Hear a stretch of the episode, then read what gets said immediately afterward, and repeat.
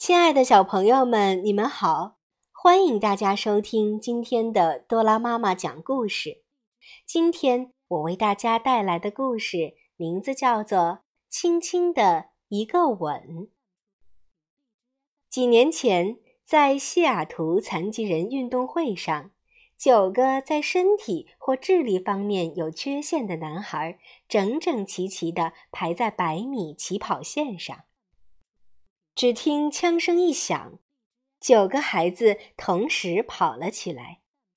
实际上，他们并不是在比谁跑得更快，他们只是满心欢喜的想跑完全程，因为跑完全程就意味着胜利。忽然，其中一个小男孩跌倒了，可他坚强地爬起来。可是很快，他又跌倒了。他再次坚强地爬起来。就这样，男孩连续跌倒了好几次，他终于忍不住地哭了。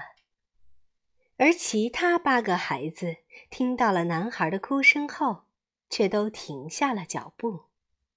他们不约而同地向跌倒的那个男孩跑去。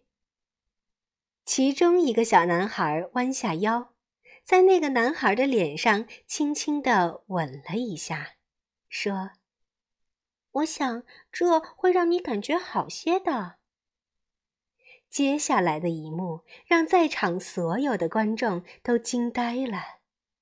九个孩子手拉着手，肩并着肩，整齐地走向终点。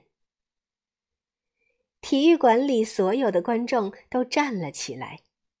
掌声和欢呼声一浪高过一浪，持续了将近十分钟。虽然有些小朋友身体有残疾，但是他们一样拥有着一颗无私的爱心，懂得相互帮助与付出。小朋友们，当我们看到有人碰到困难时，也应该要伸出友谊之手。